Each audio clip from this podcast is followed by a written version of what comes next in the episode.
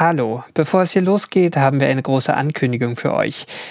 Der AstroGeo Podcast kommt live auf die Bühne. Franzi und ich, ich bin übrigens Karl, wir kommen am 10. Oktober 2023 nach Bremen. Um 18.30 Uhr könnt ihr uns im Universum erleben. Wenn ihr also in der Nähe seid, kommt vorbei. Den Link zur Veranstaltung und dem Kartenvorverkauf findet ihr in den Shownotes zu dieser Folge. Und jetzt geht's wirklich los. À tous de DDO, attention pour les décomptes finales. 10,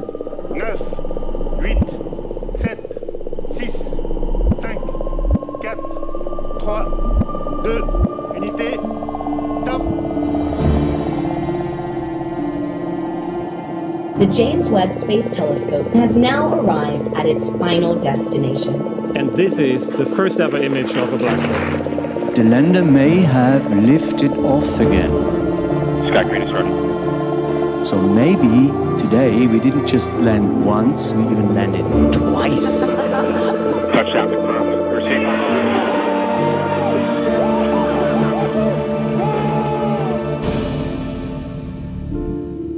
Hallo bei AstroGeo, dem Podcast der Weltraumreporter. Ich bin Karl Urban. Und ich bin Franzi Konitzer. Und wir sind zwei Wissenschaftsjournalisten. Franzi ist Astrophysikerin, die sich trotzdem fragt, was vor dem Urknall war. Und ich bin Geologe, der gerne mal mit einem hitzebeständigen Raumanzug über die Erde direkt nach ihrer Entstehung spazieren würde. Oder schwimmen. Ja, genau. Alles, was der Raumanzug zulässt. Genau, und in diesem Podcast erzählen wir uns gegenseitig Geschichten, die uns entweder die Steine unseres kosmischen Vorgartens eingeflüstert haben oder die wir in den Tiefen und Untiefen des Universums aufgestöbert haben. Ja, und ich habe das letzte Mal gestöbert. Und welche Geschichte habe ich dir denn da erzählt, lieber Karl? Genau, es wurde dunkel.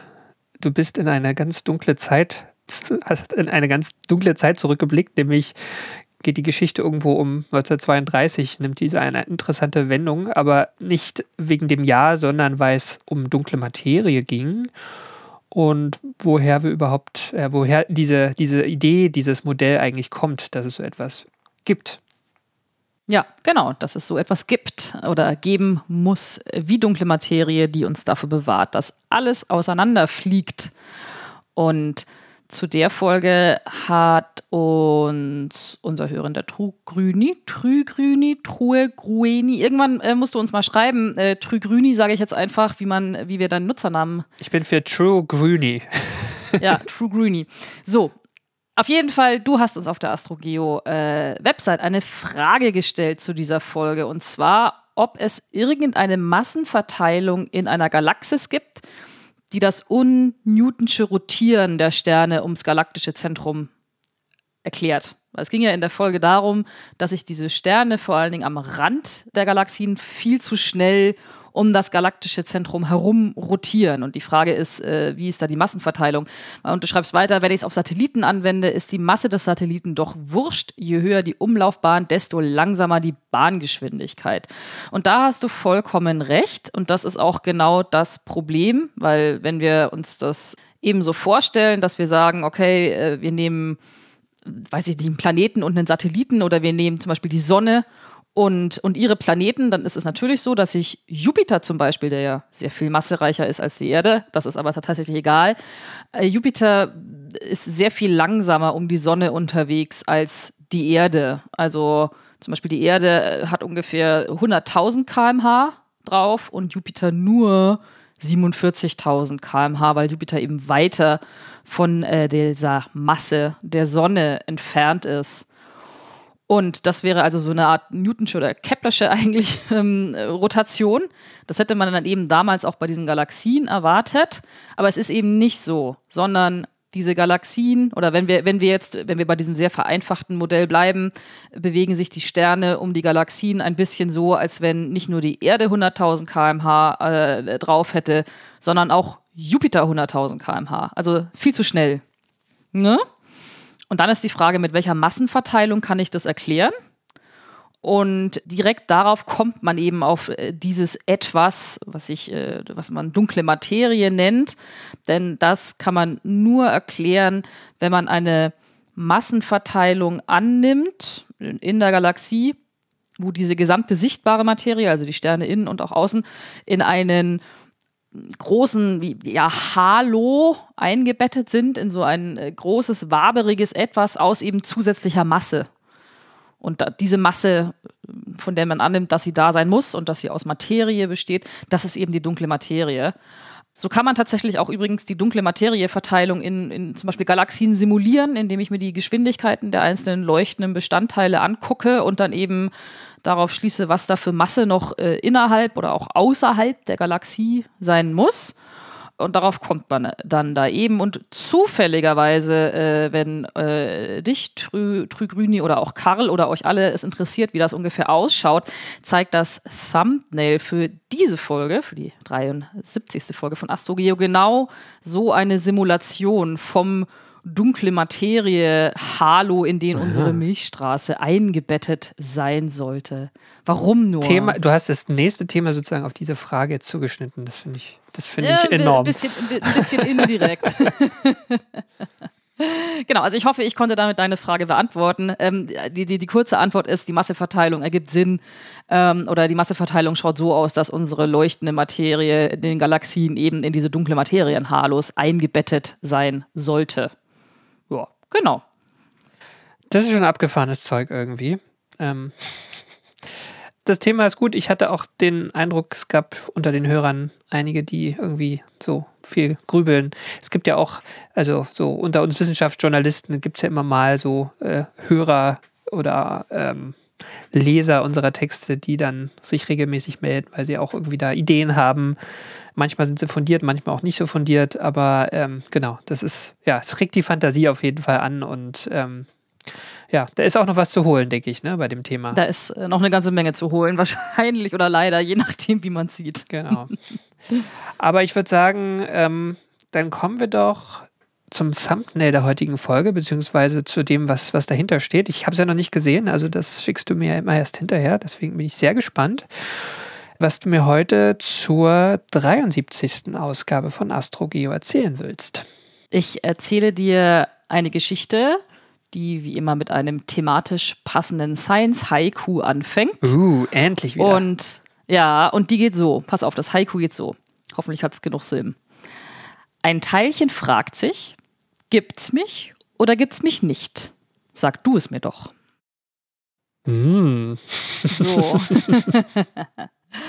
also, warum ich dich mit diesem Science Haiku äh, malträtiere, Das ist klingt, die das Tatsache, klingt, das klingt wie so ein, so ein Abzählreim, so, wo man so die Blütenblätter von so einer Sie liebt mich, sie liebt mich nicht, sie liebt Es mich. gibt mich, es gibt mich nicht. Genau. Tatsächlich, also tatsächlich dieses äh, Es gibt mich, es gibt mich nicht. Um dieses Geben und Nicht-Geben geht es in dieser Folge. Mhm. Und es geht um ein Teilchen, ein potenzielles Teilchen der dunklen Materie. Gibt es dieses Teilchen oder gibt es dieses Teilchen nicht? Nochmal ähm, in, in der Kurzzusammenfassung, was ist überhaupt dunkle Materie? Oder, äh, ne, ich hatte dir in der letzten Folge die Geschichte erzählt, warum Forschende auf den Trichter gekommen sind, dass es so etwas wie dunkle Materie geben muss, die rund 85 Prozent aller Materie im Universum ausmacht. Also der weitaus größere Anteil der Materie, der Teilchen im Universum, sollten dunkle Materie sein. Und darauf gekommen ist man, weil man festgestellt hat, die Galaxien rotieren viel zu schnell. Ne, das hatte ich eben mit der, mit der, mit der Frage von äh, Trügrüni, ähm, dass äh, die eigentlich zu schnell rotieren, wenn da nichts weiter ist. Die sollten eigentlich auseinanderfliegen. Die Galaxienhaufen bewegen sich zu schnell, sollten sich also ohne dunkle Materie innerhalb kürzester Zeit auflösen. Und dann gibt es auch noch sehr viele andere weitere Indizien, zum Beispiel der kosmische Mikrowellenhintergrund, das ist das, was man als das Babyfoto von unserem Universum bezeichnet. Das ergibt sonst auch keinen Sinn. Die Verteilung der Elementhäufigkeiten würde ohne dunkle Materie nicht funktionieren. Also irgendwas muss da noch sein. Aber die Frage ist, was? Und wenn man davon ausgeht, dass die ähm, dunkle Materie tatsächlich eine Materie ist, dann kommt man natürlich recht schnell auf den Trichter. Okay, wenn es Materie ist, dann müsste es ja aus Teilchen bestehen. weil alle sichtbare Materie besteht auch aus Teilchen. Also, Klingt schlüssig, ja. ja, klingt schlüssig. Und dann fängt man also an, ja, okay, aber was für ein Teilchen? Und hier steigen wir am 2. April 1998 ein, um uns auf diese Woche einzustimmen. Äh, es tut mir furchtbar leid, da war Celine Dion mit My Heart Will Go On auf Platz 1 der deutschen Single-Charts. Das ist gleich so ein Gefühl, was man abrufen kann, irgendwie, finde ich. Ich habe ja neulich Ja, ich mal wollte wieder, auch ich habe ich hab ja. neulich mal wieder Titanic geguckt, als meine Frau nicht da war, weil ähm, die mag den jungen Leonardo DiCaprio nicht sehen. Der war, glaube ich, damals 22 oder so. Äh, genau, also das ist, ja, es ist so ein, so ein Gefühl. Habe ich sofort da. Ja. Super. Genau, wie gesagt, deshalb wünsche ich dir jetzt auch viel Spaß mit dem Ohrwurm für den Rest des Tages. Dankeschön. Ähm, Danke dafür. und werde es nicht, dir nicht vorsingen. Auf jeden Fall, am 2. April 1998 erscheint äh, eben auch im Fachjournal Physics Letters B ein Artikel mit dem Titel Searching for WIMPs by the Annual Modulation Signature. Also es geht um die Suche nach etwas, was man WIMPs nennt. Und äh, als, als kleines Aside, ich habe wirklich versucht, diesen Fachartikel von 1998 irgendwo in seiner Gänze aufzutreiben. Es ist mir nicht gelungen. Ich habe nur Ausschnitte gefunden, die äh, auch verlinkt sind.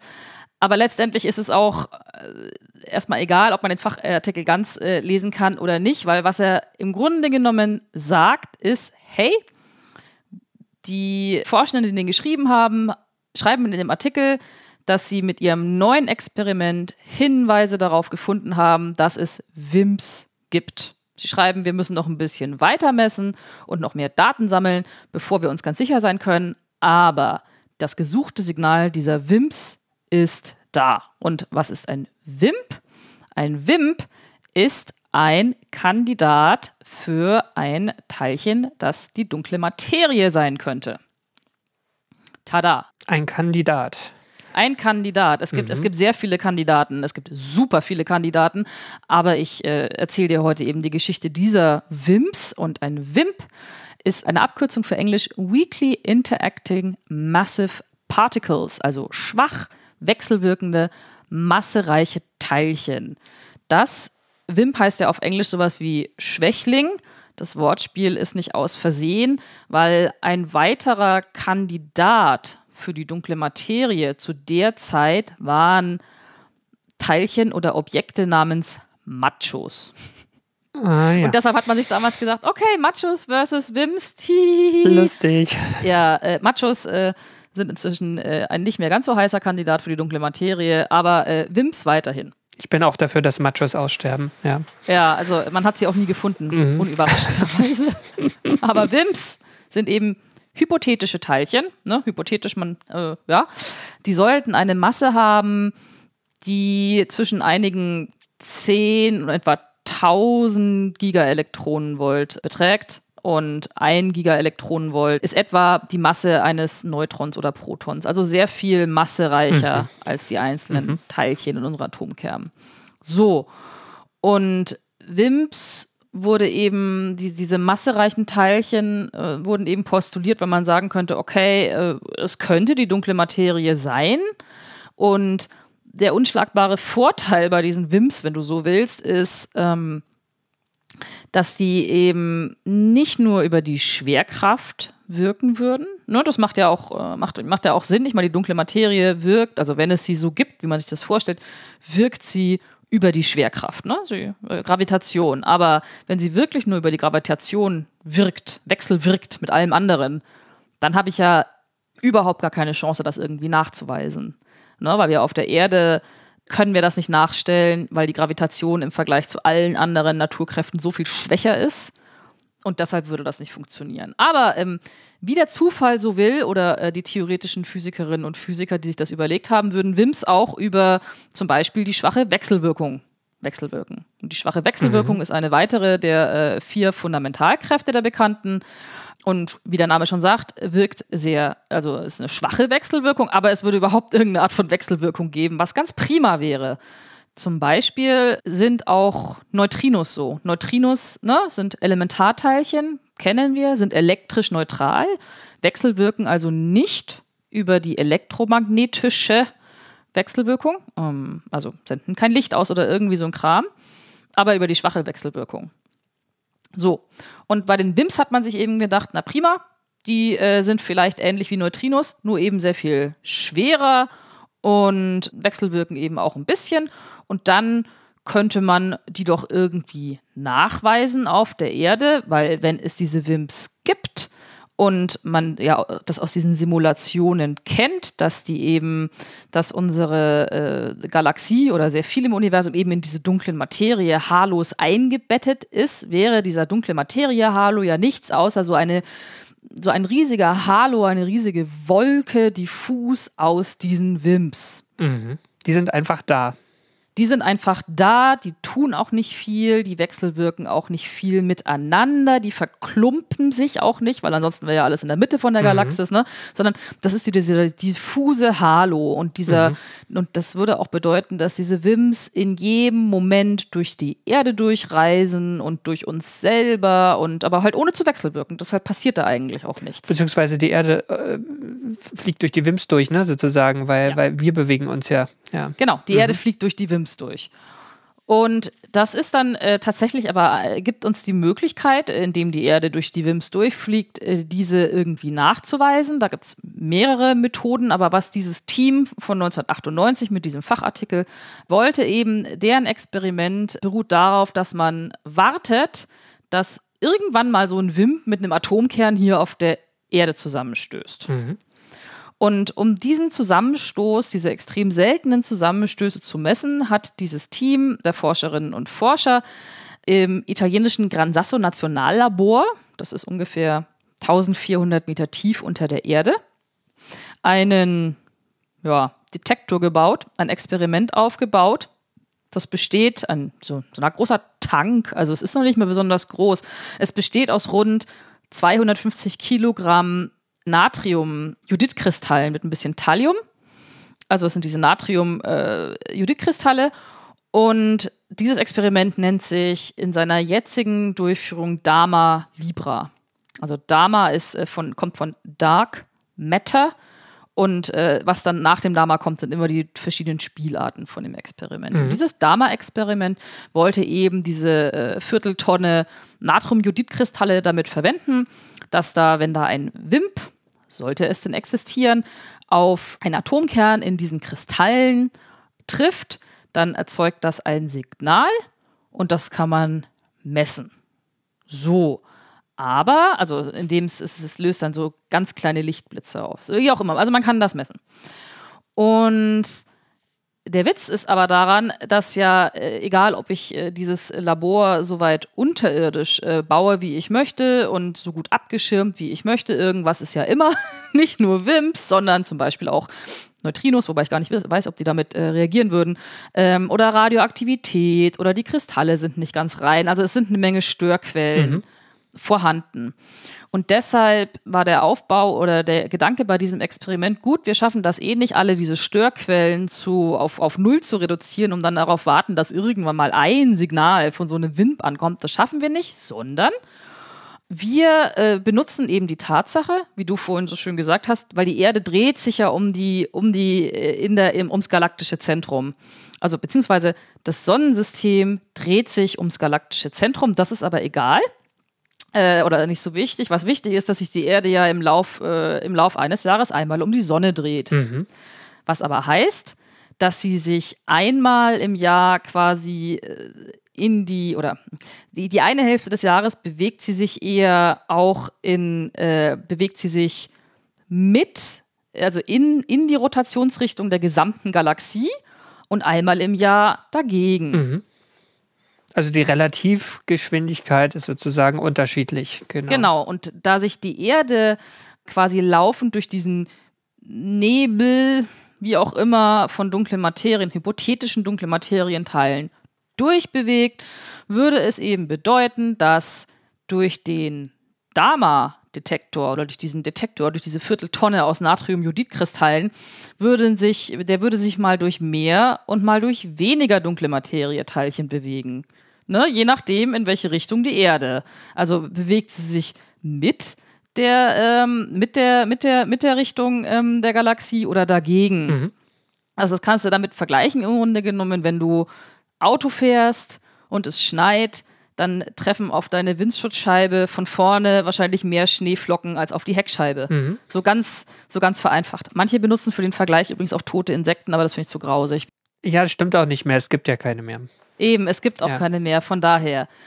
So, also, und diese jährliche Modulation, ne, es müsste dann immer so ein Auf und Ab geben vor diesem Hintergrundrauschen von all dem anderen Kram. Aber der Hinter, das war der Gedanke von diesem Dama-Experiment. Wenn es diese dunkle Materie gibt, dann müsste es im Juni mehr Signal geben und im Dezember weniger Signal. Also würde man so eine ja, Sinus- oder Cosinusartige Kurve erwarten vor diesem Hintergrundrauschen. Und dann müsste ich auch das Hintergrundrauschen nicht rausfiltern, weil wenn das Signal stark genug ist, dann sehe ich das auch so. Und das Hintergrundrauschen wird ja als konstant angenommen. So. Und genau das ist das, was dieses, was die Forschenden dieses Dama-Experiments schon 1998 rausgefunden haben. Nämlich, dass sie, sie haben ihren Detektor angeschalten, ungefähr, ich glaube 1995 schon, und haben sofort nach einem Jahr gesehen, okay, wir sehen diese jährliche Modulation, dieses Uh. Auf und Ab, was auf die Existenz dieser WIMPs hindeutet, die dann ja wohl dunkle Materie wären. Darf ich eine Frage stellen? Ja. Wie viele haben Sie denn gesehen? Äh, ja, das ist die, das ist die interessante Frage. Ähm, wie viele in, in, in Zahlen kann ich dir tatsächlich gar nicht sagen. Mhm, okay. Jetzt wird es ein bisschen spannend. Weil 1998 war ja das Ding so, okay, sie, sie haben gesagt, sie, sie sehen dieses Signal, aber es ist noch nicht stark genug, aber sie messen ja weiter. Und mit jedem Jahr müsste das Signal ja klarer oder stärker werden, ne? Und genau, das ist passiert, weil das Signal war am Anfang noch nicht äh, stark genug, also lassen sie das Experiment weiterlaufen. Es wird 1999, 2000, 2001, 2002 und ihr Signal wird immer stärker. Dieses wellenförmliche Signal wird immer klarer, klar, weil sie messen ja jedes Jahr weiter und die Forschenden der DAMA-Kollaboration gehen auf Konferenzen, sie schreiben Fachartikel. Ihr gesuchtes Signal dieser WIMPs, dieser dunklen Materiekandidaten, taucht äh, mit jedem Jahr auf. Inzwischen haben wir das Jahr 2023 und das Signal ist immer noch da. Das Experiment Und- läuft auch immer noch. Ja, das Experiment läuft auch immer noch. Und was denkst denn du, Karl, was passiert ist im Zuge dieser Verkündungen der alljährlichen, dass sie die dunkle Materie gefunden hätten? Ähm, hm. Naja, also das, die große Welle gab es nicht, ne? Also da scheint schon irgendein Pferdefuß zu sein. Tata. Weil wir haben, du hast ja nun das letzte Mal schon erzählt, dass wir das Problem noch nicht gelöst haben. Insofern, Ja. Ja, tatsächlich. Also es ist so, das ist ein, ein, ein, ein Aufbau falscher Spannung, beziehungsweise stelle nie eine Frage in der Überschrift, deren Antwort Nein lautet. Ähm, das, aber mir darfst du sie stellen. Ich muss dann einfach Ja, Nein sagen. genau. Aber ich muss das noch lernen, offenbar. Ja. Also, genau, also, ähm, obwohl diese, die Forschenden dieser Dama-Kollaboration traten ja, wie gesagt, äh, Ende der 90er an die Öffentlichkeit und haben gesagt, hier, und seitdem wird das Signal immer stärker. Aber es gab äh, weder weltweit Pressekonferenzen noch Jubelschreie noch Nobelpreis oder irgendwas, noch die Verkündung, dass die dunkle Materie jetzt gefunden worden sei. Von daher ist klar. Also, es, warum nicht? Das liegt natürlich am goldenen Leitspruch der Wissenschaft. Einmal ist kein Mal. Und der Witz an der Geschichte ist auch Klammern natürlich, dass es, also das Dama-Experiment ist natürlich nicht das einzige Experiment auf der Welt, auch damals schon gewesen, was nach WIMPs, was nach diesen Teilchen, diesen hypothetischen Teilchen gesucht hat. Und da ist natürlich das Problem, kein anderes Experiment der Welt hat bislang beobachtet, was Dama beobachtet hat, noch nicht mal ansatzweise. Jedes einzelne Experiment, was mit auch unterschiedlichen Methoden nach diesen WIMPs gesucht hat, hat nichts gefunden. Gar nichts. Okay. Und darunter waren ähm, zum Beispiel auch äh, zwei weitere Experimente, die sich auch in diesem Gran Sasso Untergrundlabor befinden, in Italien, auch ähm, zum Beispiel Xenon oder Xenon 1T in seinen, in, ne, das ist auch zum Beispiel ein Experiment, was WIMS nachweisen wollte, aber die zum Beispiel gesagt haben, wir äh, suchen nicht nach diesem jährlichen Modulationssignal und, und, und kümmern uns nicht um das Hintergrundrauschen, sondern die haben wirklich jede einzelne Quelle an Hintergrundrauschen rausgemerzt, um dann wirklich am Ende sagen zu können, okay, also wenn wir ein Signal erhalten, dann ist es der von dem WIMP. Und nicht irgendwie von Radioaktivität oder kosmischer Strahlung oder hast du nicht gesehen. Die haben nichts gefunden. Es gab ein deutsch-britisches Experiment namens Crest. Es gab, wie heißen die denn alle? Es gab Edelweiß, war auch mal ein Experiment. Es gab CDMS 2. Also es gab eine Menge Experimente, um diese WIMS, um diese WIMS aufzuspüren, weil die halt echt als gute Kandidaten für die dunkle Materie galten und auch noch gelten. Keins von denen hat was gefunden. Also alleine Dama sieht dieses Signal. Das ist schon mal Hinweis Nummer eins, dass es, äh, ja, was auch immer die da beobachten, mit an Sicherheit grenzender Wahrscheinlichkeit nicht WIMPs sind. Aber die Frage ist, wie lässt sich dann dieses Fehlersignal erklären?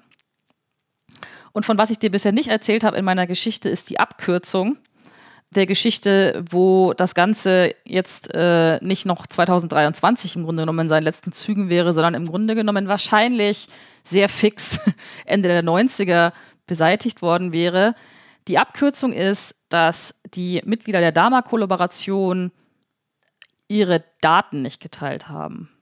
Also weder ihre Rohdaten noch ihre Analysemethoden, sondern alles, was auch die Fachwelt, die nicht Mitglied dieser Kollaboration ist, seit Jahrzehnten zu sehen bekommt, sind die fertigen Datengrafiken. Also die fertigen Grafiken mit diesem Plot, mit diesem Auf und Ab und dann sagen die, ja passt doch, hier ist das dunkle Materie-Signal. Ja, aber ist das denn seriös? Ja, das ist dann nämlich die Frage, das muss man dann irgendwann halt als nicht seriös einstufen, wenn man halt sagt, so, ja, aber das bringt ja nichts, wenn wir unsere Analysedaten teilen, weil hier ist doch unser Ergebnis. So, und das ist, ja, das wäre eine Abkürzung gewesen, äh, ganz offensichtlich The Road Not Taken und deshalb stand die, äh, die Fachwelt tatsächlich seit Jahrzehnten davor und hat gesagt, ja, aber es, es stimmt wahrscheinlich nicht, aber warum nicht? Und das ist halt tatsächlich auch Wissenschaft, dass du dann rausfinden musst, warum nicht. Also was ist da eigentlich los? Ne? Du könntest es sehr schnell rausfinden, wenn du wahrscheinlich die Rohdaten und die Analysemethoden kennen würdest. Aber wenn du beides nicht hast, dann bleibt dir leider Gottes einerseits erstmal nichts anderes übrig, als dieses Dama-Experiment so genau wie möglich nachzubauen. Also ich habe ja eben schon erzählt, es gibt, es gab auch andere Experimente, um WIMPs zu finden, die zum Beispiel aber dieses Xenon, was wirklich jedes einzelne Signal äh, messen will, die verwenden zum Beispiel flüssiges Xenon. Aber und nicht diese Natrium-Jodid-Kristalle. Und da kann man ja sagen, ja gut, ey, ein WIMP könnte ja alle möglichen Eigenschaften haben. Vielleicht reagiert es mit Xenon nun nicht, aber dafür mit diesen Natrium-Jodid-Kristallen. Klingt zwar ein bisschen weit hergeholt und ein bisschen wie ein Wunschkonzert, aber könnte ja sein. Und deshalb gab es und gibt es zwei Experimente, die ziemlich baugleich zu Dama sind. Eines ist äh, Anais in Frankreich und das andere ist Cosine oder Cosine 100, äh, 100 in Südkorea. Und die beiden Experimente haben auch Natriumjodidkristalle verwendet, genau wie Dama.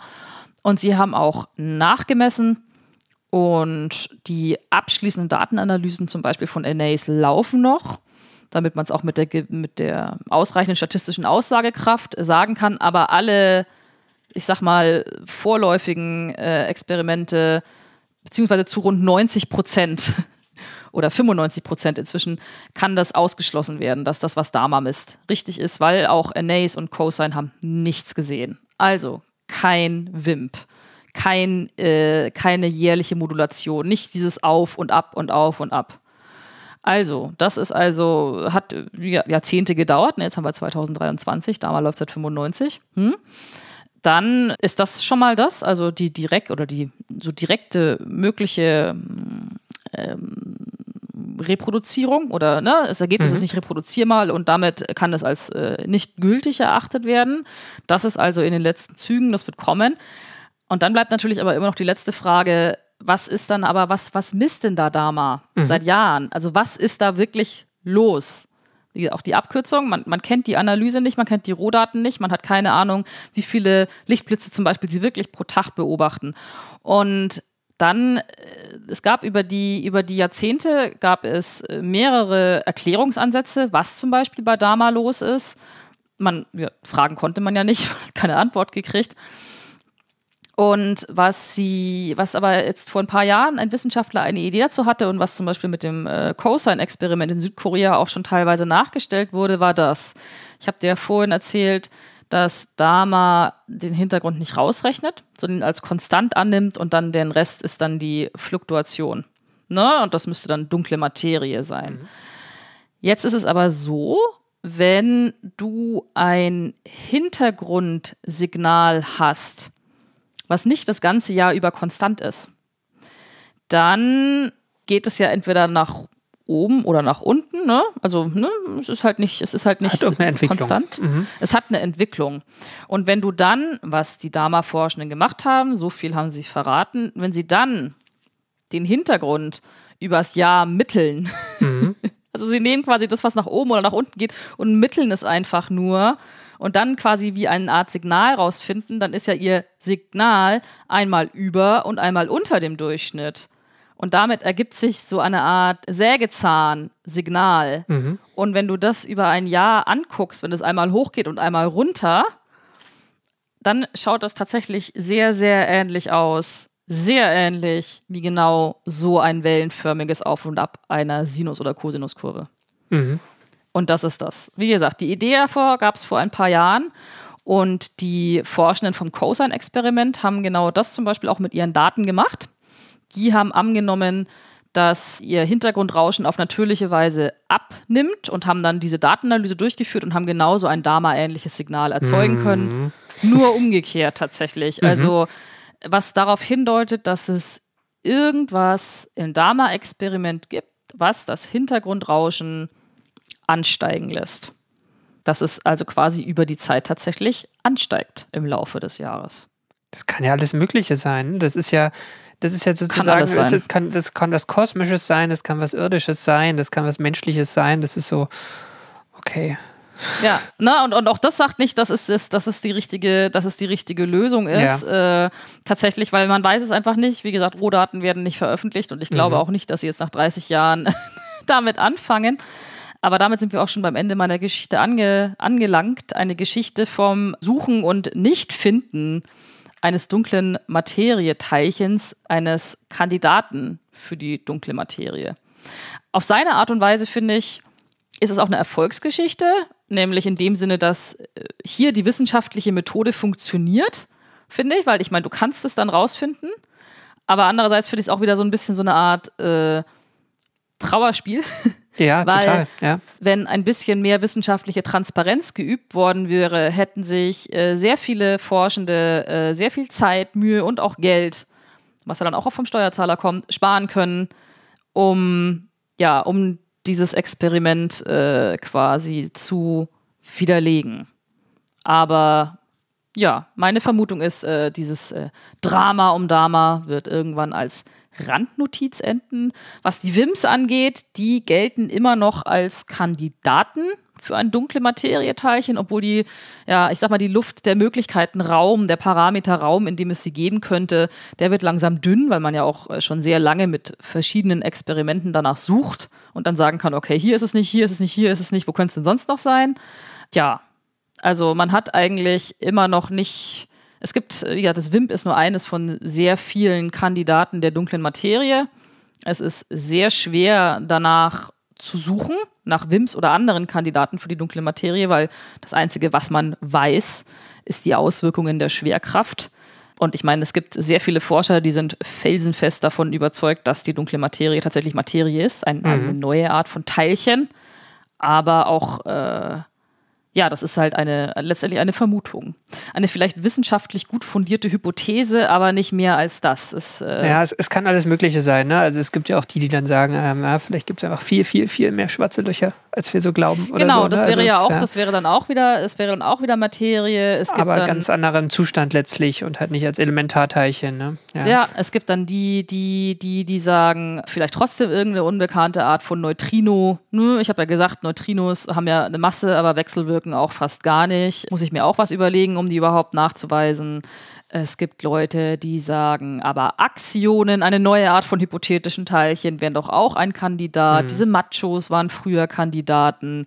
Dann sagen Leute, wie du gesagt hast, ja, nicht nur schwarze Löcher, sondern primordiale schwarze Löcher. Wobei da auch aber man geht diese ganzen Sachen durch und man findet nichts. Dann gibt es noch die ganz andere Fraktion, die sagt, ja, aber vielleicht sind tatsächlich die Gesetze also vielleicht ist die allgemeine Relativitätstheorie trotzdem nicht ganz so richtig, Mhm. äh, wie man, wie man, wie man, äh, wie man denkt. Das ist dann Mond, nennt sich das, ist die Modified äh, Newton, Newtonian Dynamics.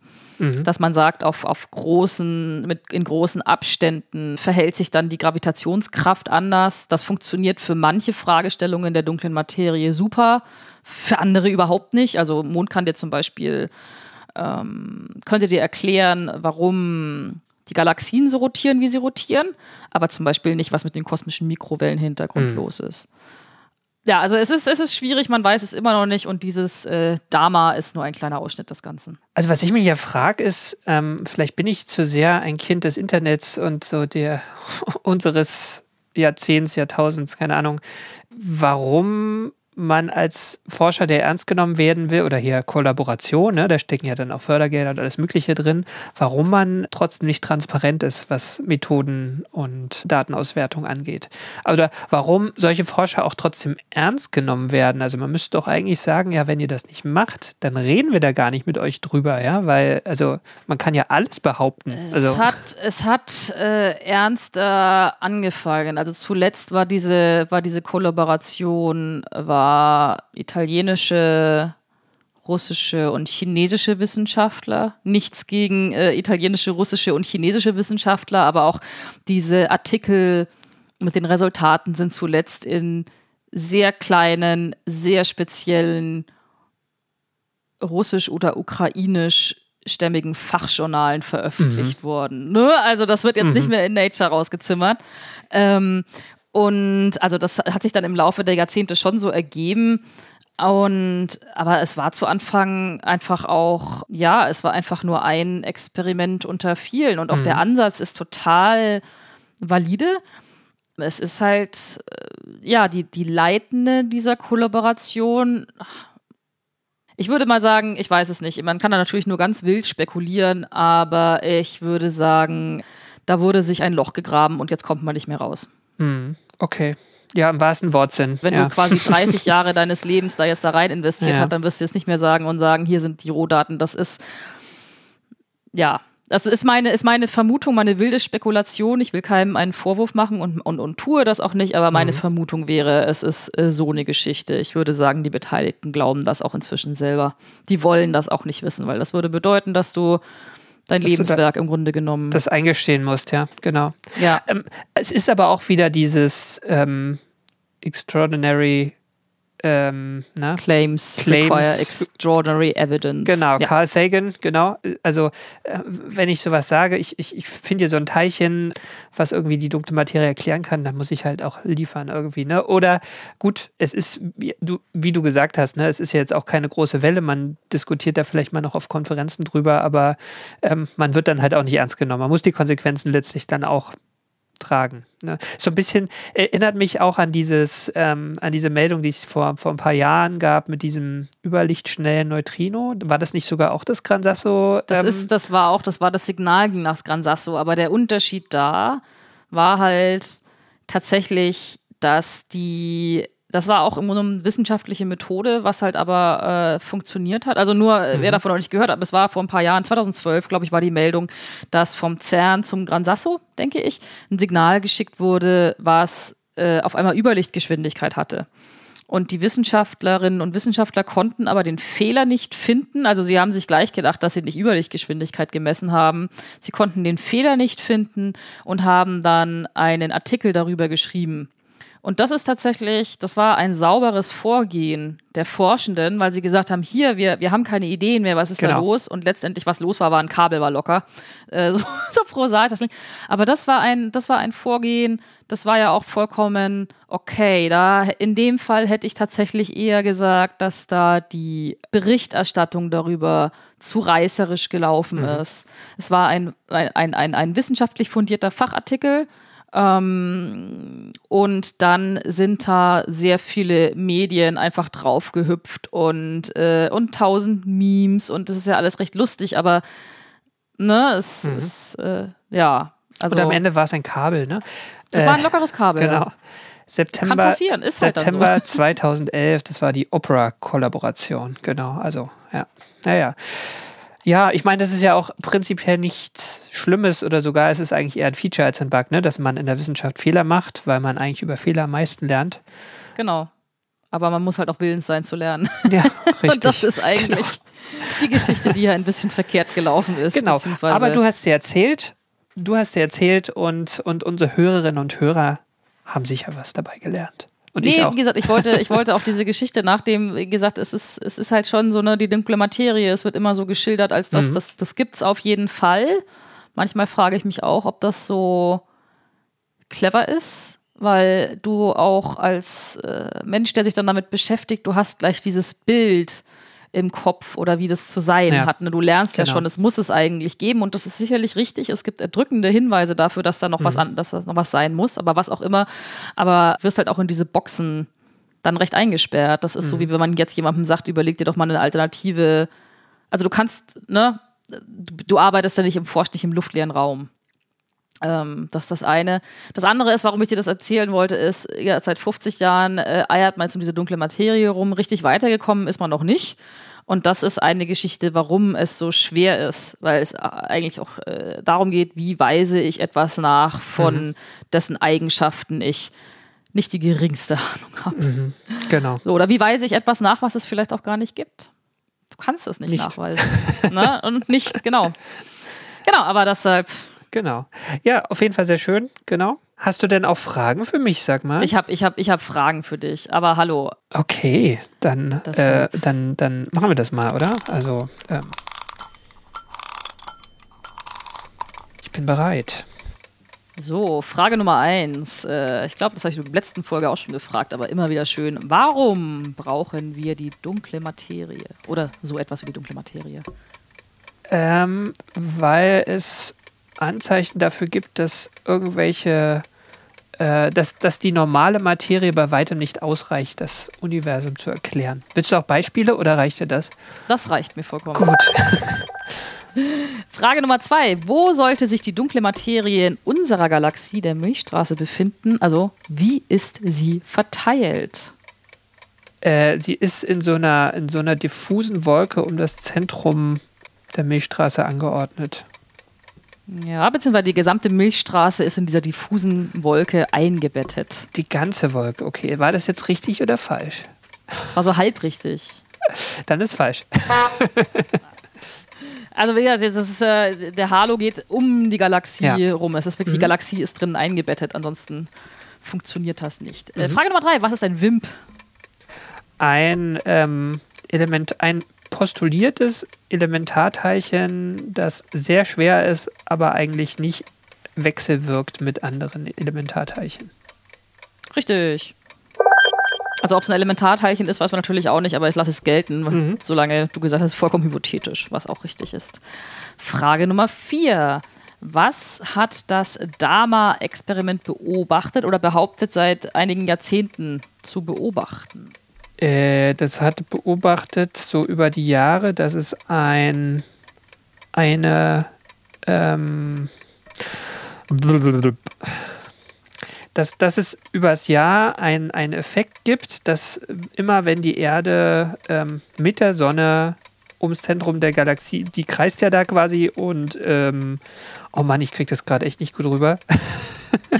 Ich weiß, was du meinst und werte die Frage als richtig. Ja, also, also ich muss es jetzt noch zu Ende bringen. Also äh, der, der, der, äh, da- dass quasi äh, es Zeit gibt übers Jahr, wo mehr von diesen postulierten Teilchen irgendwie durch die Erde fliegen oder durch das Experiment fliegen und Zeiten gibt, Genau. wo es ein bisschen weniger ist. Genau. Juhu. Frage Nummer fünf und dann ist die letzte. Ist die dunkle Materie inzwischen gefunden? Nein. Ja, richtig. Tada. Du hast es überstanden. Dankeschön. Ah, das ist äh, irgendwie, ich habe dir, glaube ich, schon gut zugehört, aber irgendwie das dann nochmal mit eigenen Worten zu machen, ist manchmal so Ist eine fies, Sache. gell? Ja, ist Es fies. ist so, ich, bin- also ich, ich, ich bin mir auch ziemlich sicher, es war die letzte Folge erstmal für eine Zeit, wo ich über irgendwelche Teilchen spreche. es ist leider Gottes bei der dunklen Materie mogelt man sich nicht drum rum, aber vorher war ja auch noch der Vakuumzerfall, das war ja auch nur Teilchenphysik und langsam denke ich mir so, das nächste Mal ist irgendwie so, weiß ich nicht.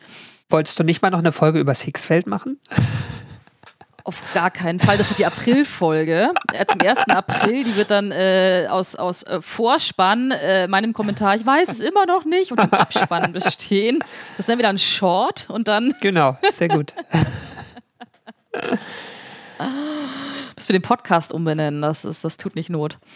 Nein, ähm, man muss auch nicht alles machen.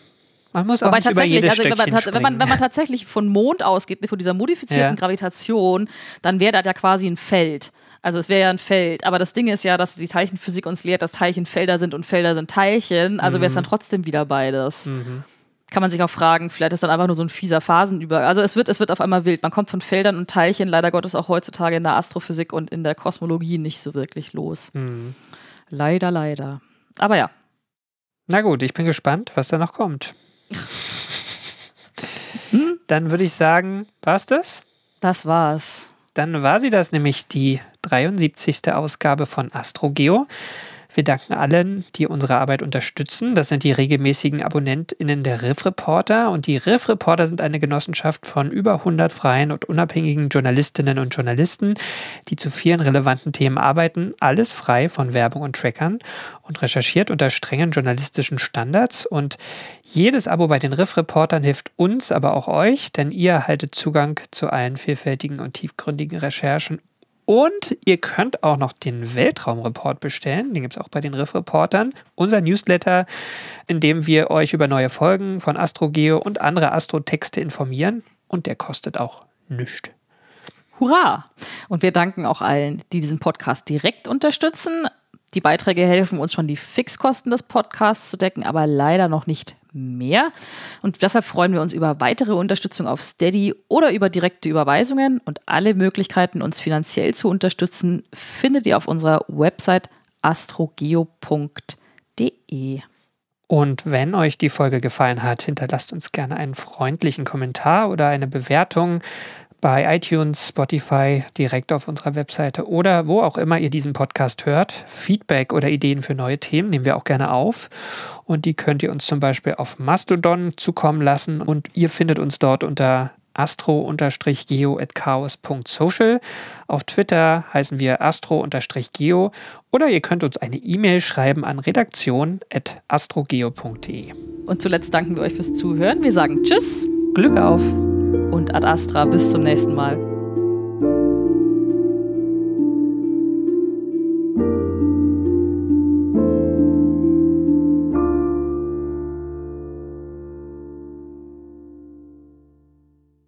Und zuletzt danken wir euch fürs Zuhören. Wir sagen Tschüss. Ad Astra. Nein, falsch. Nee. Genau. Du sagst Glück auf. Moment mal.